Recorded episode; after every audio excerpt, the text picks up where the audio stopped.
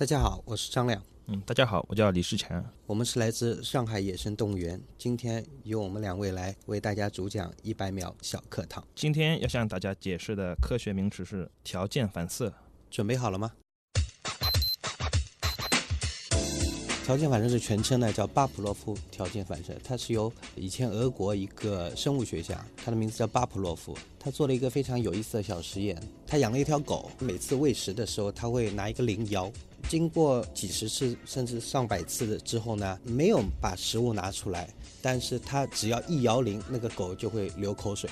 然后条件反射在我们平时生活当中其实很多会用到，比如说我们养小猫小狗，刚刚把小动物带回家的时候，特别麻烦的一件事情就是小猫小狗会，呃 随地大小便，这个时候呢，我们就要需要用到条件反射。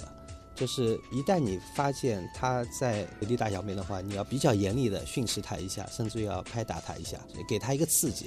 然后经过几次之后，它就知道啊，这个事情是我我是不能干的，这就是条件反射。呃，我们在动物园中，因为我们的老虎什么的都放在外面的，但一到四点半呢，我们下班前要喂肉前，它肯定在笼舍门口转来转去，就已经条形成了条件反射，因为它知道进去有吃的东西。其实刚才我们说到动物的条件反射。其实我们人也有，但当然人不叫条件反射，叫肌肉记忆。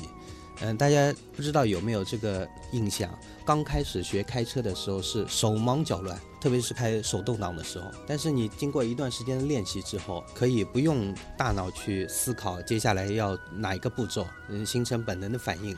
其实这就叫肌肉记忆，也就是说，一个动作你如果连续的重复三千次以上，就会成为肌肉记忆。这也是一种变相的条件反射。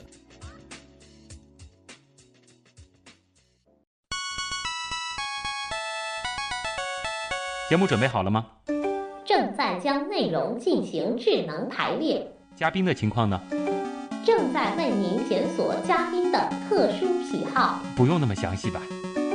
正在为您安装幽默插件。你这是在吐槽吗？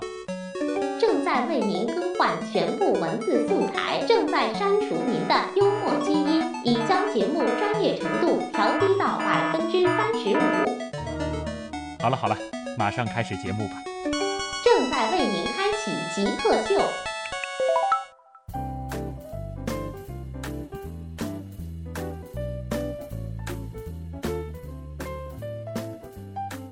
欢迎来到本周的极客秀。大家好，我是养了十一年猫的旭东。大家好，我是养了近十年猩猩的张亮。大家好，我是养了十五年小动物的李世强。啊。在今天的二位嘉宾面前，我养了十一年猫啊，还是家猫，中华田园家猫，真的不算什么了。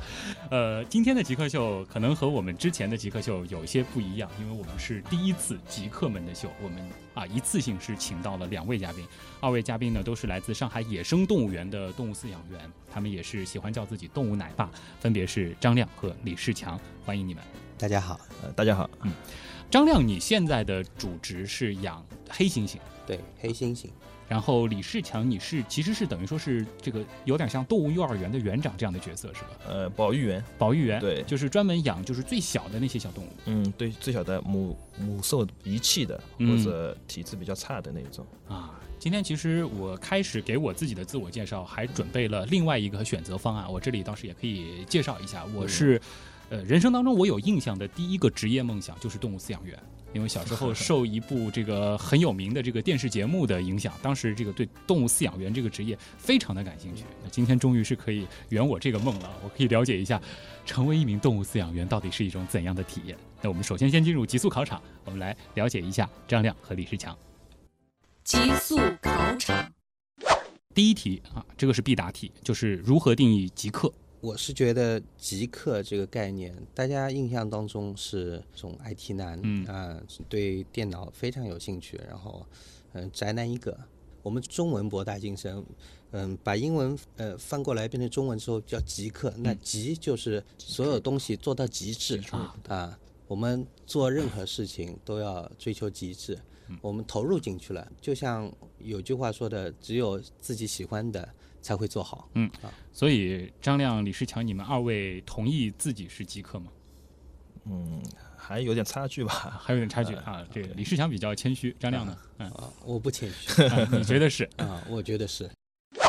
你们做过的最符合极客精神的，就比如说某一件事情做的比较极致的，啊，每人说一件。我养的是黑猩猩，嗯，以前那只黑猩猩小时候的时候体质比较差，它因为感冒引起了那个心肌炎，然后我陪了它二十多天，基本上没回家啊，白天陪，晚上陪，就和它日夜生活在一啊起，，晚上它跟我睡在一起啊，就是像自己的孩子一样的照顾对。，那么李世强呢？我也差不多吧。嗯，就有一一次，我们里面有一个猎豹生了七胞胎，这个可能是有报道记录以来就可能最多的一次吧。通常猎豹是就一般三到四个，五个也有，五，六他个也有。一次生了七个，呃，一个一次七个，猎豹不是很大的，嗯生下来好像那个崽比较弱，到最后全部成功养活。哦，没什么。那段时间怎么说呢？全身性的扑在上面的，嗯感觉，而且一次性要照顾七个小宝宝，嗯，对，这个压力还是比较大的啊。说明我们野生动物园风水好。这通常来说，这个如果说一次一个动物产那么多崽，嗯呃，全部存活的，这不算特别多吧？猎豹它产崽可能数量挺多的，嗯但它在野外存活率绝对是很低的，也就是说，在这个原始的状态，这些动物它可能会自己基本上有个筛选活一个两个最多。啊。就像我们种的果树啊、嗯苹果树啊、橘子树啊，都必须在它生出那种小果子的时候要筛选，要剪掉一部分，嗯甚至要剪掉一半。这个是一个自然的啊过程。那么在动物园的话，他们可能就有一在动物园就是每个动物都是一个宝贝的，对我们不会去呃对，筛选。每人找一种动物给极客代言，觉得什么合适，并回答为什么。先张亮，那当然是我养的猩猩，好像猩黑猩猩也是最聪明的啊。猩猩是动物界中除了人以外最聪明的嘛，嗯而且猩猩它有一定的逻辑思维能力，这哦是所有动物都嗯、没有办法达到的所以你觉得黑猩猩就是动物中的极客？啊。而且黑猩猩，嗯、给大家科普一下，黑呃黑猩猩应该说跟人的 DNA 嗯基因它是最接近的，达到百分之九十九还要多啊。这个所以说的确是动物中的这个最聪明的，这个最像极客的了。嗯呃，那么李世强呢？我呢觉得是我养的那个小老虎，但我那个小老虎是很萌的，嗯，你们去动物园看一看看。我就是接触很多游客嘛，嗯很多女孩子好像感觉那个心都要化掉了，看到一看那个老虎，对就是这样。哎，这个我觉得其实也蛮像极客的啊。这个尤其是很多这个典型的极客，看上去人畜无害的、萌萌的啊，它都萌到极致了，很愿意去亲近，但是他其实内心也蕴含着很强的力量。人家长大之后，那个爆发出来的也是这个有百兽之王的气魄的。对对，和大家聊聊你们的这个好习惯和坏习惯吧，因为其实，在节目之前我们也沟通了一下，作为动物饲养员，是有很多习惯必须要养成的。嗯，应该说我们因为做这个职业都十多年了，在外人看来，我们都有点强迫症，嗯。就是典型的处女座。嗯、比如说我们一定要养成随随手关门，或者是特别像呃自己家里孩子啊、嗯。什么，小孩子生病照顾他，我们也按照呃某一些程序来一步一步一步 啊。就会照顾自己的小孩儿，也像就是照顾小啊。动物一样的那种啊，这是养成了一种这个惯性。啊，对，历史讲，就习惯，就一般我们那边养猛兽的，嗯。肯定有强迫症的，因为猛兽的笼舍我们就必须上锁，有的时候挂上去，下意识的锁掉了，然后走开，过了一会儿，感觉好像哎呦，回想一下，怎么好像没这个过程，没这个锁的过程，啊，可能要转身回去看一圈。再去查一查。对对，特别像黑猩猩，黑猩猩。还会开门的，会开锁他甚至是它有钥匙的话能开锁。啊。已经会用钥匙开锁这种东西他因为每天看到你拿钥匙去开锁，他会模仿的。啊。这个可能是每一个动物饲养员心中对最担心的一种事情。安全安全就是出问题。啊，这不仅仅是对动物了，甚至是对游客，对对是多方面的一个安全的因素。呃，那么这个坏习惯呢？刚刚好习惯其实就是说责任心特别强，其实坏习惯就是这个我们所谓的好习惯，就养成强迫症在工。在工作 中是好习惯，但是在生活中在生活中，如果你也是这样的话，那外人理解不了，啊特别家里老婆啊什么啊，自己家里的门也会这样吗？是会会啊。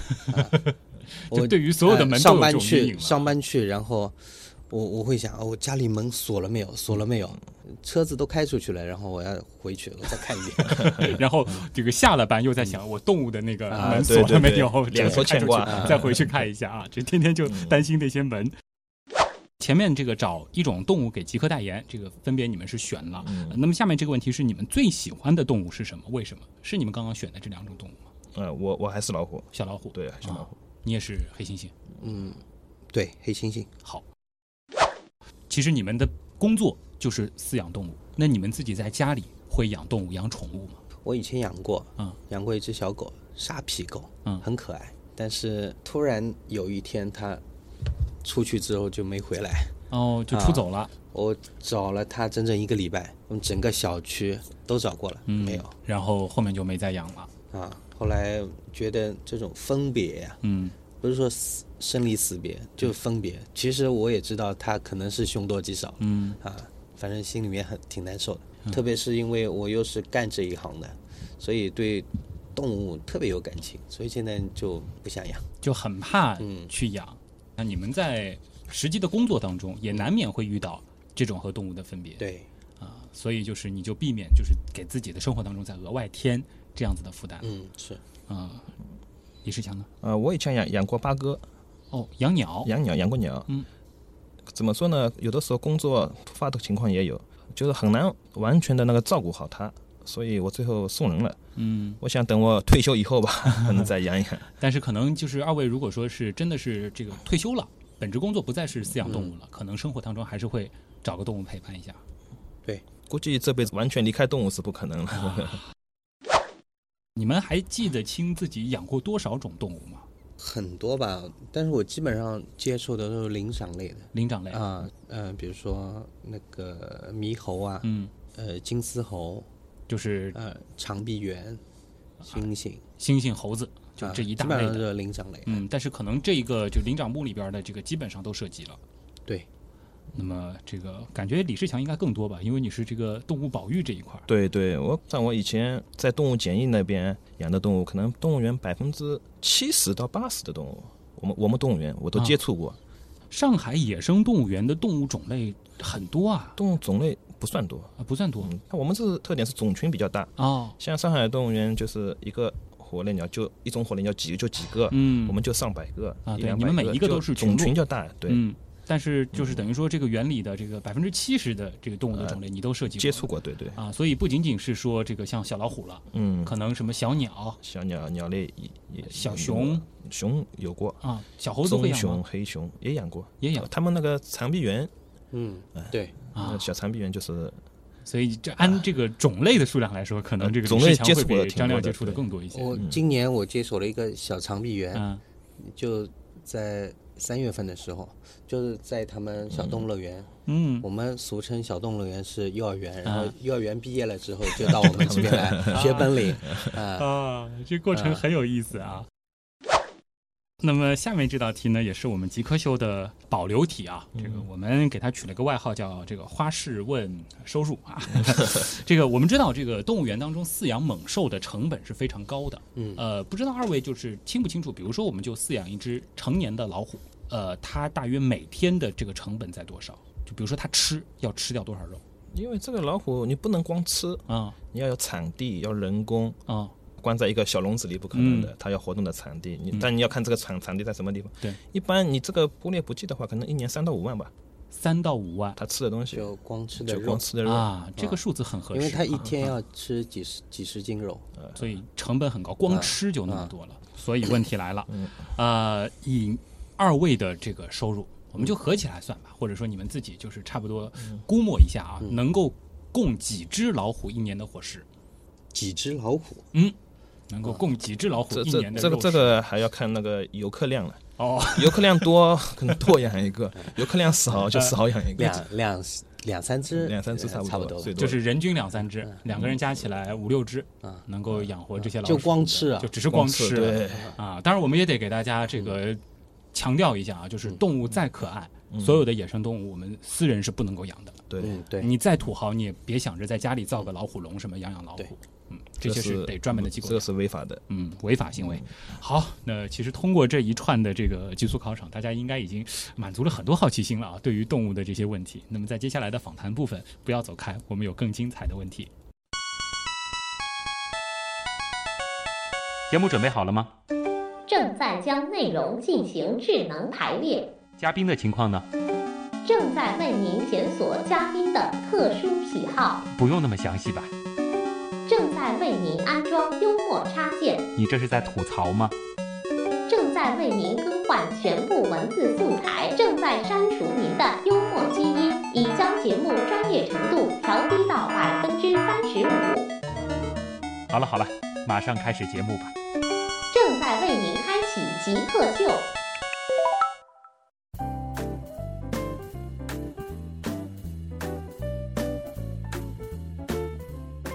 欢迎回来，这里是极客秀。大家好，我是养了十一年猫的旭东。大家好，我是养了十年猩猩的张亮。大家好，我是养了十五年小动物的李世强。嗯，那咱们三个这个好歹也算是长期和动物打交道的啊。这 个毕竟我也养了那么多年的猫。那么今天呢，我们请到的是来自上海野生动物园的两位动物奶爸李世强、张亮，这也是我们节目第一次同时出现两位极客。我们就来聊聊动物那点事儿。那我们先从这个张亮一直养的这个黑猩猩开始吧。就是黑猩猩身上，您前面其实已经提到了，啊，这个会开门啊，会学。你通常养猩猩是从这个多大的猩猩开始接触？基本上我们从断奶开始，也就一岁多，哦，就就要接手。那还是个小 baby 的样子。对，刚开始的时候，它也是吃流质的食物，基本上就是奶粉啊什么，它还要包尿片，啊啊，抱他的时候要包尿片，嗯啊。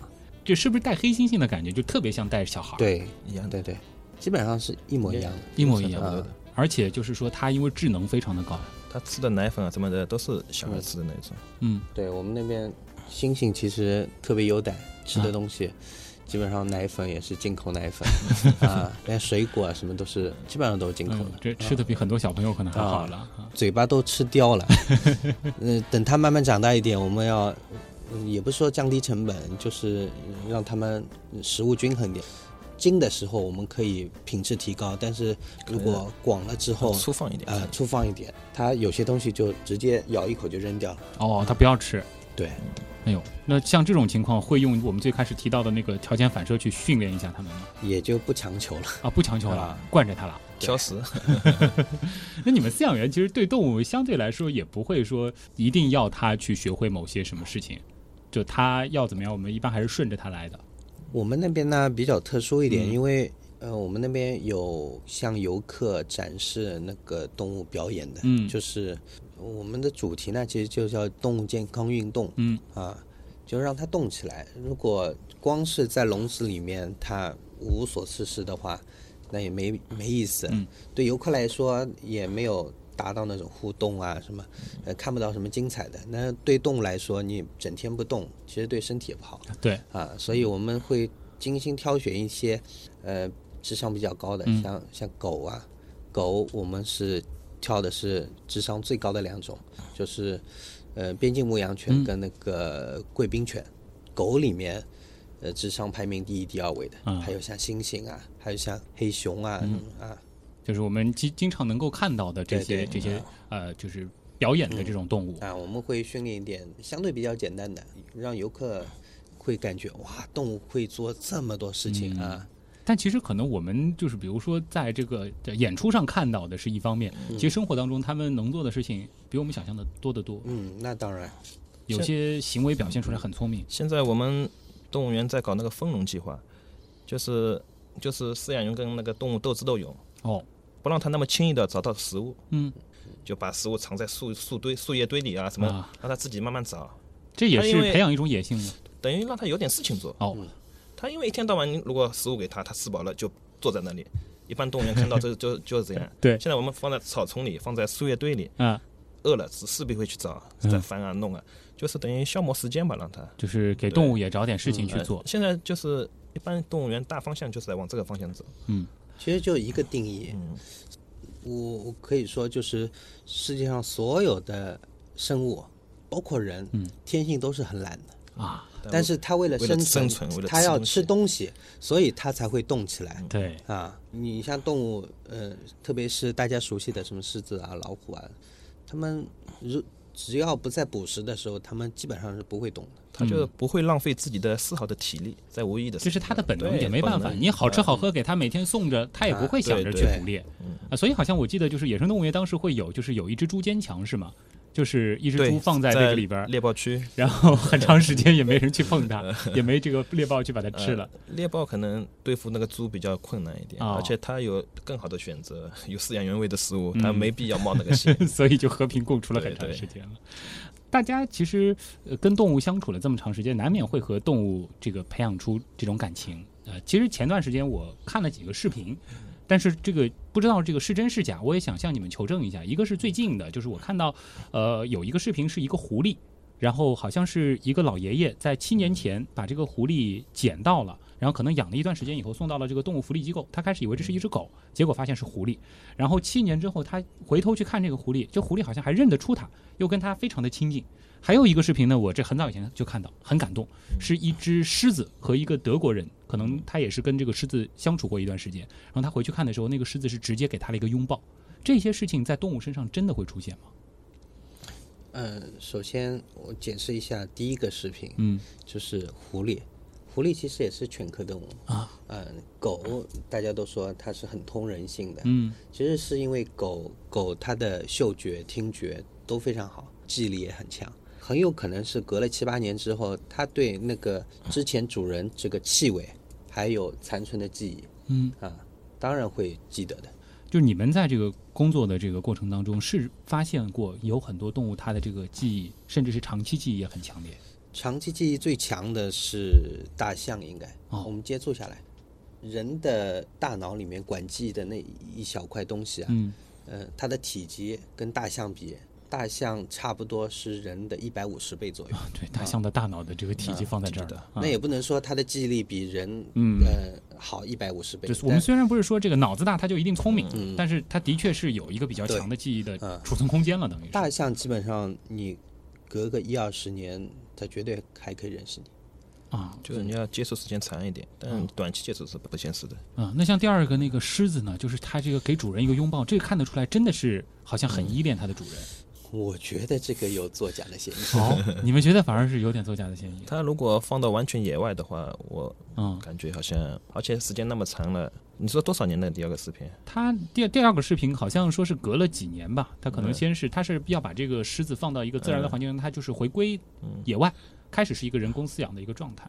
它我我估计是半人工的，哦，像人工的完全放归野外，那个你不是一两一年两年的事情。它嗯它肯定是放到一个什么自然保护区、国家公园，嗯，然后它定期，比如说三个月、半年哦，它会去再去，去就其实是不断的会哎去因为它放生的时候，它肯定是呃带来某种那嗯种定位的仪器的，对。啊，它可以找到它的，所以可能过隔个几个月。啊，那你们饲养的过程当中有没有过你们曾经养过的，隔了一段时间还记得你们的这种例子？智商高的可以的，像一般灵长类啊什么的可以。哦，我先说个大象吧，啊？就是刚才说大象记忆力特别强，我记得我刚进动物园的时候，十几年之前了，然后那时候特别好奇，年纪也轻不懂事，拿个香蕉去逗那个大象，然后大象鼻子卷过来要吃，然后不给它，然后呃那个大象好像是借到其他动物园去，隔了几年之后回来的时候啊，又看到我，嗯。他就去吸了一口水，砰一下，啊就直接报复你了碰我身上啊。啊啊！这个行为它不是说对每个人都会这样，啊，莫名其妙的，所以奉劝不要去惹大象，啊、各各位游客朋友们，不要去得罪大象到那个动物园去，尽量也不要嗯不听指挥去嗯。随便去喂那个动物啊。对，其实首先对它们健康也不太好，第二很很多动物它真的会记仇的。嗯。像猩猩，如果你去逗它的话，它地上捡起一个什什么东西就直接扔过来了。好像张亮，你有一个和星星的一个分别重聚的那个故事，你描述起来，我我觉得还挺感人的，能和大家说说吗？因为我们之前那个星星，他叫小小，然后我我带了他有七八年吧，然后因为他大了之后要退役了，然后就要回到李李志强他们那边嗯啊，有一天去看他，去看他的时候，其实隔了很远很远，差不多有二十多米，它已经远远的看到我了，那个叫声。嗯这没办法形容，跟杀啊猪一样。但实际上对于他的语言来说，就是他就非常非常激动啊！啊，我可以听出来，可以翻译一下，就是哎呀，老爸你来了，你终于来看我了。那后面你走到他面前呢，它它是一个什么反应？直接就扑过来抱住我。就看得出是的确是跟你建立的这种嗯深厚的感情。对我已经隔了差不多两个多月了，嗯，嗯，没有看到他。这其实让我想到了之前很红的那部电影《人猿星球》。嗯，就可能我想张亮，你看这部电影的时候，这个对感触会更深吧？是李世强身上你有这样的例子吗？其实你带的动物很多，而且都是从嗯小带的。从小带的，像狮子老虎，嗯短时间隔开以后还可以，半年左右啊，他到别的展区嘛，我过去看看，他还认识我，就走到我身边蹭啊蹭啊，嗯还有就鸽子笼子，因为啊变大了嘛，对对对从我从我们那边走的，毕竟是多大的，嗯再长一点时间过去了就不认识了。啊，那你会有有失落吗？怎么说呢？这个毕竟啊太多了，失落不过来了，而且就养的太多了。对对，嗯，好，那其实关于动物这个话题，而且又是这个动物饲养员和动物的这种朝夕相处的这个话题，既感人又极大的能够满足我们听众的好奇心啊。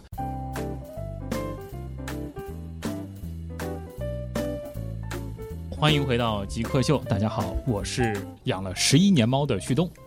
大家好，我是养了十年猩猩的张亮。大家好，我是养了十五年小动物的李世强。啊，虽然说这按年份我比这个张亮还多养了一年动物，但张亮养的是黑猩猩，这我养的是猫。那李世强更不得了了，这个养了十五年的小动物，而且这些动物不是什么小猫小狗，都是什么小狮子、小老虎，对这小火烈鸟，诸如此类的。那今天大家应该听得出来，我们的节目主题很鲜明，就是来聊动物。二位呢都是来自上海野生动物园的动物饲养员啊，他们也喜欢叫自己动物奶爸。我们聊聊饲养员这个职业吧。前面聊了很多动物，大家其实对这个职业也很好奇，因为就像我前面也提到了，我小时候其实对这个职业还挺向往的，但其实我一直不知道这个职业。比如说，这个如果说我是要读大学，然后这个到动物园去工作，这应该是选什么专业呢？你们是这个能透露一下你们这个本科学的是什么？就是学习的这个经历。我我我的专业跟动物饲养其实一点关系没有，你学的是我学的是那个机械。你学的是机械专业，，那怎么会进到动物园呢？呃因为从小喜欢猩猩嘛，啊啊，从小喜欢动物，嗯呃，正好有这个机会，正好动物园那时候在招聘，嗯，然后就去试了嘛，然后就选上了。啊，啊。长得帅长得帅就是那个。了。这长长得帅是一方面，颜值高啊。对，他们觉得我有有潜力吧，嗯。因为因为当时我面试的时候，我记得长篇大论讲了一大堆，然后嗯就是我怎么怎么喜欢动物、嗯。啊，我会很有爱心什么的、嗯，啊，然后可能领导被我感动到了，那会考你一些这个实际操作题吗？比如说给你一只什么小猫小狗，让你呃，因为我们进去之后也是要从基层做起，然后啊。从最简单的，一边工作一边学习，嗯。呃，当然学习还要可能是找个师傅带带你啊，然后自己专业知识也要学。我们要学那种动物饲养的专门的，甚至要考证。嗯啊。那李世强呢？是是专业出身呃，我我是专门学，这算是学动物科班的，饲养的，对。就是有这个专业就叫动物饲养。就上海野生动物园成立嘛，嗯就是专门委托我们园林技校，啊就是培养了两个班，啊，就专门动物饲养的，就是所以你就是学习就是学这个专业的啊，然后就是毕业之后就顺利进入动物园，对，然后从事动物饲养。就是这样。嗯啊他是 科班出身，科班路出身，身，半路出身。但是这个其实可能学的再多，就是在实际饲养动物之之前学的再多，那真的操作起来，都是纸上谈兵。动物因为各种动物有各种动物的个性，对。你书上写的那种没那么细，嗯，你别说这个不同种类的动物了，就是同一种动物，它每一只它可能性格都不一样。性格。它像像像特别像黑猩猩那么的，嗯，特别明显，应该是。黑猩猩的这个这个性格区别，你接触下来，特别孤僻的也有，有特别爱炫耀的，那种很浮夸的。也有啊，啊，有。就是喜欢看人给他掌声之类的。啊，对，各种各样的有。但嗯。是猩猩因为特别聪明，所以它跟人比较像。而且这个猩猩的这个表情。猩猩可以看得出来喜怒哀乐，啊，它和人的这个喜怒哀乐的这个表情嗯。差不多吗？有点区别。还是有点区别的啊？这个比如说呢，他的什么动作表示他高兴他基本上是用不同的声音哦来表达。啊？能能比如说这个模仿一下吗？就是呃哪种声音他可能是这个笑的声音跟人的笑声基本上是一样的，哦是那种很短促，就粗一点哦，这个就是猩猩在笑啊，啊。那那猩猩这个如果说他可能觉得他不太喜欢你，他是用什么样的？他就呜呜这样哦，啊，就下次去动物园的时候，只看到猩猩做出这些反应，你自己要小心了。你你你先对它笑就行了。嗯，就是它是读得懂我们笑的这个表情。可以。因为我做过试验的嗯。是刚开始的时候，刚接触猩猩的时候，我想试一下猩猩会笑嘛，嗯，所以我去搁置它吗？啊，对，啊，真是搁置它，啊，就是啊。上海话叫“后仰吸血”啊啊，，对对对，对。然后然后它真的会笑。哦。啊就是它也怕痒。嘴巴咧开，然后啊发出那种很短促的，呃就嘎嘎嘎嘎嘎嘎这种声音。嗯，所以说这个猩猩和人真的是很像啊。那这其他动物呢？其他动物也有，嗯，就也有这些喜怒哀乐的这些喜怒哀乐，也有，嗯能嗯看出来。像老虎啊什么的，蹭来蹭去，跟猫其实差不多。嗯，狮子、老虎跟老猫差不多，就它要蹭你，尾巴尾巴竖起来，猫也会尾巴竖起来，对在你身上蹭来蹭去啊。啊，它而且如果耳朵往往下耷拉，它眼睛就睁得很圆，牙齿露出来，嗯那就要攻击了。就要攻击了。那老虎会炸毛吗？就像猫那样？也会的啊这个可能就是整个猫科还是比较像的。猫有一个动作，就是因为我养猫比较多，呃，就猫给你半眯眼睛，这个是表示一种顺从。这个这个大猫呢，它差不多，它比较舒服。就老虎、狮子也是这样。对，啊，因为你们其实是可以直接这个摸动物的，就是嗯这个，嗯比如说猩猩和就老虎吧，老虎和猩猩，呃，这个抚摸它是有没有讲究？就是有些地方是它是可能会比较排斥，有些地方它是比较愿意和你有这个接触。我们是已经无所谓了，嗯呃，百无禁忌了。嗯，但是，嗯我想如果是一个陌生人去摸它的话，猩猩还是可以。小时候它还是呃脾气很好，很温顺的。但你要摸它的话，摸摸头啊，什么背上呃抚摸一下没问题。啊但正面的话，它可能会排斥。就是它的胸口啊，什么肚子什么不要去呃摸它。头颈那边啊。哦，这个是猩猩。嗯，呃，那如果是这个小老虎呢？小老虎一般你摸摸它的下巴、耳根后面，那都可以挠挠它，就跟猫差不多。其实就是小老虎和猫是差不多，差不多的因为其实像野生动物园有的时候也会开放一些，就是和动物亲密接触的一些机会。嗯这个其实大家如果说要去接触的话，也是尽量做到，就是我们摸该摸的地方，别让他们不高兴了。但一般我们如果能让游客接触的话，我们都是会选一些比较温顺的选温顺的，而且啊有专人在旁边指导的。啊大家听我们工作人员指指挥挥就可以了。啊。这个其实我特别好奇啊，就是这个，就比如说这个老虎、猩猩，就因为我从来没摸过，这摸着这个毛和我们看上去差不多嘛，毛茸茸的，这手感怎么样呢？比较硬，哦，比较硬，其实啊手感不好很粗糙。啊。其实没有，比如说摸小猫小狗这么舒服。你。像那大象，我我最早的时候也也养过大象，嗯。就骑上去，我那穿的牛仔裤嘛，嗯。就它那个毛啊。扎的我哇都里面的肉疼的，大象我们远毛很看，稀疏的。嗯。但是你如果近看的话，它的呃皮肤，它应该叫鬃毛，嗯。它一根毛的粗细基本上就跟你那个圆圆珠笔的笔笔芯啊那么粗，哇，然后嗯大概有两支笔那么长，就我电视上看那个小象头上感觉毛茸茸的，应该挺舒服的。实际上毛挺硬的，其实。啊很硬，这手感这个事情，我相信有很多朋友都很好奇。呃你们有摸过熊猫的吗？熊猫其实那个毛其实跟人的头发差不多，哦，是软软的。嗯就毛就是它像小动物，它可能就两样一点，就是因为它有胎毛，嗯就是很软和的那种，有绒毛啊什么的。啊，像一般特别夏天的动物，就跟人的头发一样的，其实就是也比较硬的也也比较硬的。啊。所以就是大家别看就是这个图片上啊，就是嗯特别毛茸、特别可爱的。就实际如果是抚摸的话但啊不过图片里有现在很多那个成都的那个大熊猫，啊，那那个肯定应该是毛茸茸的，嗯，因为那是胎毛软和的。啊，就是还是分这个什么年龄段的动物。，那个摸小动物呢，我推荐羊驼羊驼啊羊驼的，啊，就是神兽啊，啊，它就是手感非常的好。对它，就是就是这个，其实动物园当中现在有很多都是可以给人去去抚摸的。对对，但其实羊驼在呃美洲，因为美洲它不不产马或者是驴，嗯它原产就是羊驼，嗯所以羊驼是当地人用来作为那种家畜的，就是劳力。翻山越岭的，啊翻就像我们这儿骡子、驴似的对对啊。嗯，所以说这个 很有意思啊，这个动物园当中的这个好玩的问题特别多啊。那其实今天我相信是大家最愿意提问的，这因为无论大人小孩，关于这个动物饲养这个话题准备的问题都非常多啊。我们的访谈还在继续，我们接下来就进入问题来了。你觉得什么是极客？具有互联网思维的、有创新意识的一帮理工科男。极客，我觉得跟黑客有点像吗？用一些很正常的东西做出一些很不正常的东西，就是民间科学家一样的人。头脑很聪明，可能有点小怪异。做事很有自己的范儿，很有潮流，对科技这种东西有一些独到的理解，会搞一些自己的小玩意啊，然后 DIY 能力比较强。印象中比较 crazy 的那种，非常聪明，非常有动力，非常有想法、有想象力的一群。Smart，精力充沛。嗯，有点像技术宅之类的吧。做一些不同寻常的事情。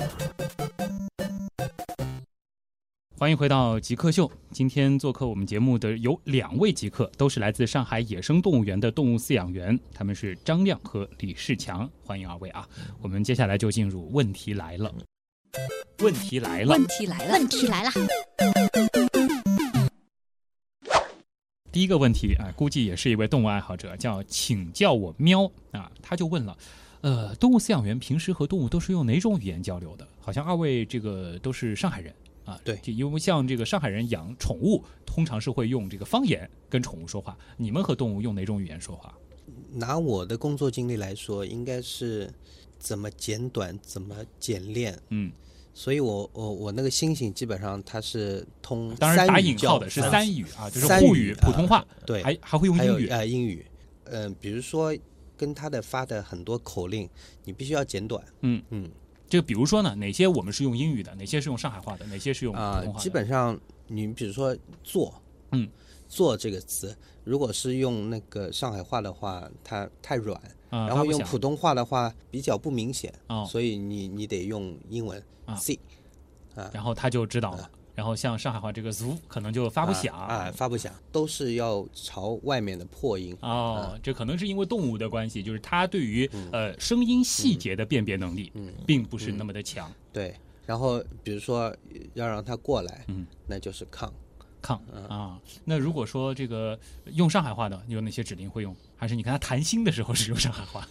到最后，因为星星已经跟你很熟很熟了，嗯、我们一个手势、一个眼神，他也知道你什么意思了。嗯，所以那时候就百无禁忌了啊，啊无所谓了。就用什么语言他都懂。啊、因为其实我们可能跟动物，比如说就是教他一些这个动作啊什么的，嗯、可能是语言加手势的配合。对啊，甚至是加上眼神。嗯。就这就条件反射，它等于形成了。嗯，你声音和手势同时做手势也可以，声音也可以。那李世强平时用哪种语言和他们就一般上海话啊？你是喜欢用上海话？对对对，就放松自然啊。我跟他接接触的时候是上海话说说就就把他感觉当是自己的小孩那样。他主要可能就听我的语音语调，倒不一定不一定我说的内容他可能就不一定明白，但语音语调他就知道的。哎，这个会有一个问题吗？就比如说一种动物，它先适应了，比如说上海话，那么换了一个说普通话的饲养员，或者说换了一个这个说英语的饲养员，他们会这个不懂这个语言吗？绝对会的啊，是会的，但有个适应过程，应该还慢慢能转变过来啊。所以我们可能得养成一个就是加这个手势这样的一个习惯。对，现在很多就是用哨子，嗯，哨音。其实那个哨子，你平常人是听不到的，嗯啊，它它是呃高频呃高频的声音，因为狗对高频的声音比较敏感，像大象它就对低频的声音。及女王，她就问了这样一个问题，呃，她说虽然我没有实际经历过，但是她想，如果说我在这个路上看到的一只受伤的这个动物，我也判断不出它是什么动物，是可以直接送到动物园吗？一般送到那个野生动物保护站。野生动物保护站。对啊，嗯，接收到最后接收可能还是动物园，但是还要通过、嗯、通过一下。就先等这个保护站，他们可能对动物进行一个救治，加上一些鉴定等等。因为动物园毕竟里面有大量的动物，你如果捡过来的动物有什么问题的话，嗯，呃，就所所以任何动物进动物园都要检验检疫，检都要检疫，就是也是要进行一个隔离的。对，要隔离。嗯。这个接下来是来自这个射手座小猪啊，他说我是一位孩子的妈妈，我们家小朋友呢就特别喜欢小动物，也想养个小动物，想咨询一下哪些比较适合饲养啊？他可能指的就是那些适合宠物的，这不知道你们有没有推荐？另外就是像上海野生动物园啊、呃，有没有一些课程可以让孩子们学一些这个跟饲养相关的知识呢？呃，一般小朋友的话，我还推荐小狗啊，小狗因为比较通人性。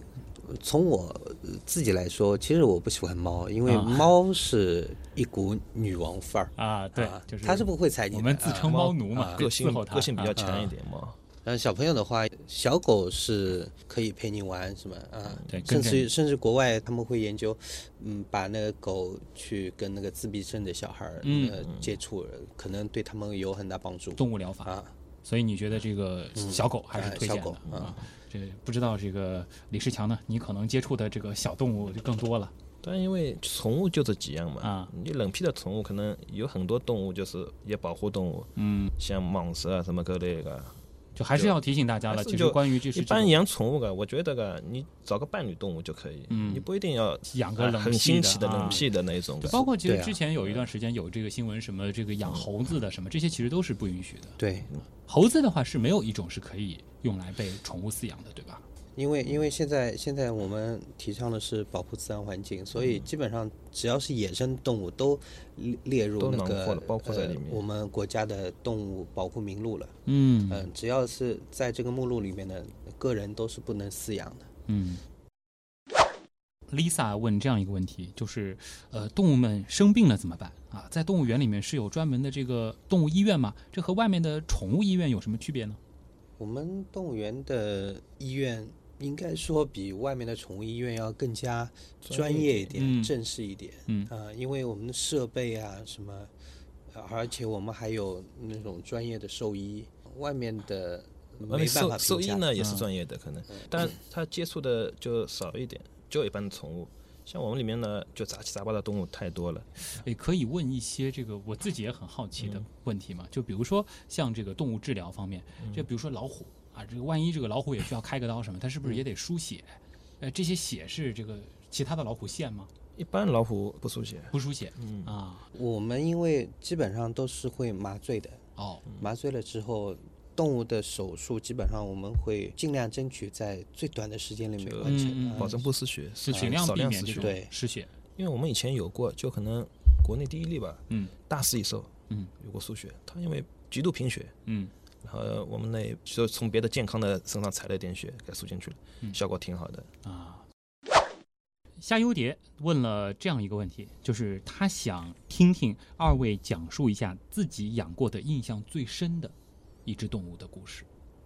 可能你们得花一点时间回忆一下。我印象最深的呢，可能是最早的时候，哦，我接触的第一个小的那个火烈鸟，嗯，那时候印象挺深的，就是嗯没没接触过，没弄过，而且查不到是什么资料，然后自己慢慢的摸索，跟我们我们有一个团队，等于慢慢的一起摸索，到最后就是养成了，嗯然后慢慢过渡到现在呢，好像火烈鸟这个难题啊，怎么说呢，嗯等于攻克了已经就。现在其实野生动物园火烈鸟的这个种群还是 200多个比较震撼的，对就是一大片。对对对，那他们是怎么会有这个小鸟？是父母就不带了吗？那一年是台风，哦，这鸟一刮就不顾它了。啊，对，它就自我保护去了，对自己保护去了，就放弃这个嗯。小鸟了。然后我们就拿出来了，像你是在野生动物园是一个叫保育站，对，就育婴院，育婴院，对对，专门接收的就是这些被父母遗弃的。的遗弃的这些小动物。嗯就遗弃的可能原因是各种各样，嗯。有的母的身体差一点，或者小的身体差一点，或者各种各样的因素，像台风啊什么的，嗯，客观因素嘛。对。对。那么张亮呢？那肯定是猩猩啊，还是猩猩？是那只小小吗？不是，现在这只。现在这只啊，哎，为什么呢？现在这只因为从小体质也不大好啊，先天条件不大好，其实，嗯，它刚来的时候连走路都走不稳，然后要每天给它增加营养，陪它锻炼，陪它嗯跑步，嗯，怎么跑？每每天跟着我后面跑，哦，它会跟跟的，啊，你们是在这个园区里嗯跑就围着房子啊，啊？就那个笼舍里啊，它就跟着跑。对，然后它开始的时候很懒的，对，那怎么让它跑呢？就用吃的引它，嗯嗯，然后时间长了，它就习惯了，就跟着你跑。啊，拿个大香蕉在前面引，嗯那他肯定啊 拼着命跑，但是他又觉得累，嗯然后就不停的喊救命啊救命啊，我要吃，我不要跑。就听得出它的语言是什么意思啊，我基本上可以理解他是什么意思。嗯啊，然后现在基本上还可以吧。就像这种啊，前段时间我们刚刚参加过那个《笑傲江湖》，嗯，啊，就东方卫视的，对，啊，好像这个出镜了还对我们还呃晋级了，现在这个小星星，你是跟他相处了多长时间了？两年多吧。两年多现现在差不多有四岁，他一岁半的时候来的。星星长到多大算成年？星星基本上是八岁的时候就体成熟了。哦，嗯，成年之后的话，可能就和这个幼年的状态不太一样了。